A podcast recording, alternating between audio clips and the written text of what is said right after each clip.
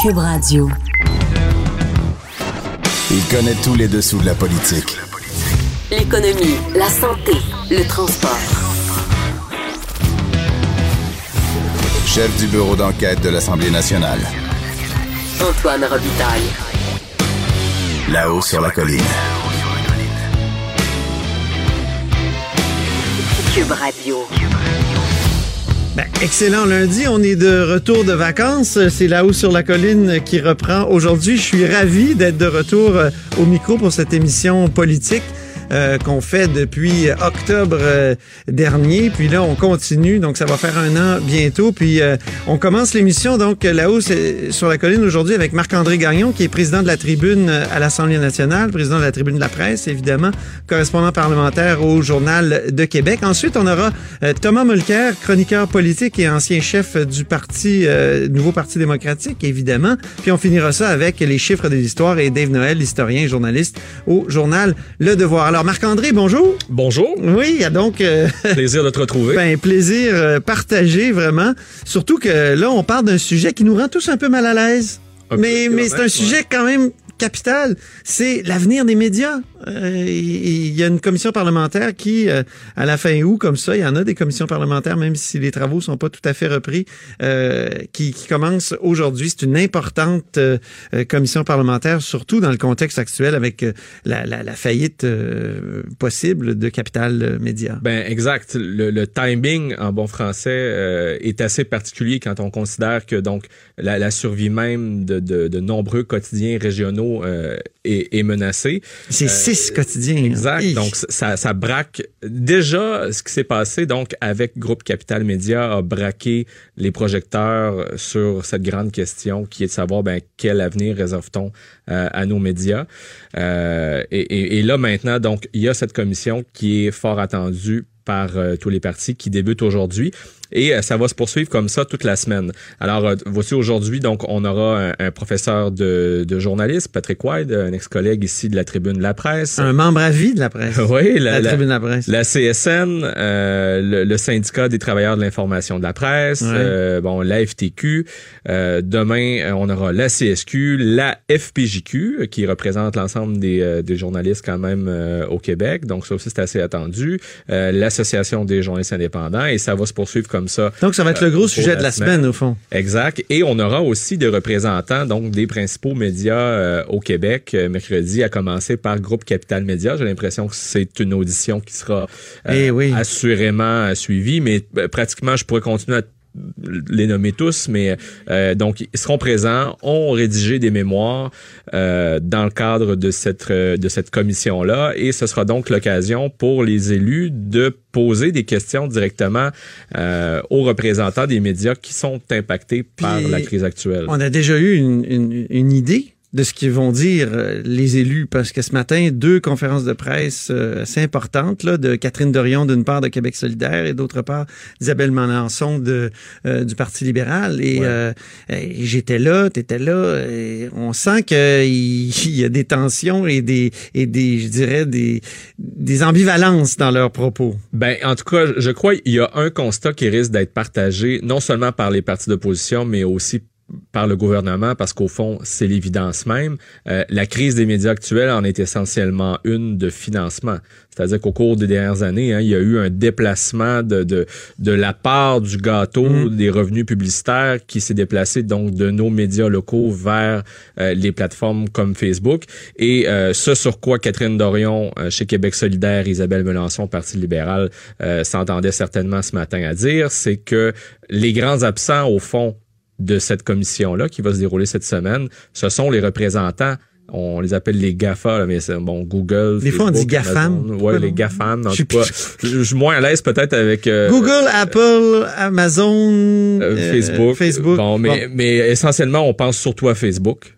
Quand on parle des médias. Donc, ayons pas peur de nommer Facebook.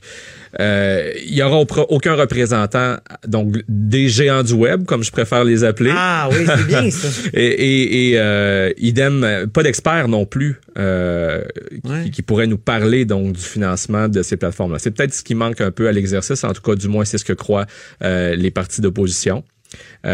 pour ce qui est des solutions, Catherine Dorion chez Québec solidaire est d'avis qu'il faudrait imposer comme ça se fait en France, donc les revenus euh, euh, que fait Facebook, par exemple. Euh, ben oui, parce que ces compagnies-là, ils ont des revenus ici au Québec. Exact. Puis euh, ça s'en va totalement à l'étranger, alors que la plupart des entreprises paient des impôts là-dessus. C'est ça. Donc, en, en, en, utilisant leur plateforme pour euh, redéployer notre contenu ou le diffuser, ben eux s'accapare une partie des revenus qui euh, traditionnellement revenaient aux, aux, médias en tant que tels et, et c'est ça qui permet de payer les salaires de, de journalistes. Au Parti libéral, on sentait qu'on était encore en réflexion. Euh, il y a déjà été question, comme tu l'as d'ailleurs souligné lors de ce point de presse-là, d'une espèce d'idée de souveraineté culturelle au Québec qui Ben permettrait au Québec de d'aller rechercher à Ottawa des pouvoirs donc en matière de, de, de, de, réglementation des médias, de la télévision. Ben oui, ce que j'ai rappelé au fond, c'est que en 2008, on est en septembre 2008,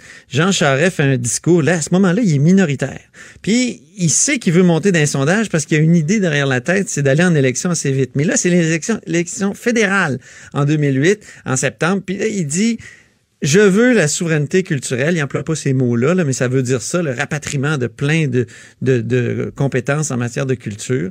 Et euh, il y a eu une lettre qui a effectivement été envoyée quand il a été, après son, son élection, quand il est revenu majoritaire au début euh, décembre 2008, mais il n'y a jamais eu de réponse. Là, puis là, les libéraux veulent redevenir nationalistes. Donc, ma question à Isabelle Melançon, voulez-vous revenir à ça? Puis elle semblait ouverte à l'idée, mais ne pas savoir exactement ce qu'elle voulait Quel pied danser, ouais, hein? c'est ça, exact. Il n'y avait pas de, de, de, réclamation très précise. Euh, avant de te laisser partir, oui. je, je, je, veux t'entendre, Marc-André, sur euh, le fait que la tribune de la presse, dont tu es le président, oui, tout à fait. tu es notre président à tous, euh, pourquoi la tribune de la presse ne veut pas participer à euh, cet effort de réflexion là, sur euh, l'avenir des médias? Ben, pour te faire une confidence, euh, on, avait on avait été invité, donc la, tribune de la presse, pour ceux qui connaissent pas, ben, c'est ce, ce, ce, grand conseil qui représente l'ensemble de, la presse parlementaire, donc ici à, à l'Assemblée nationale.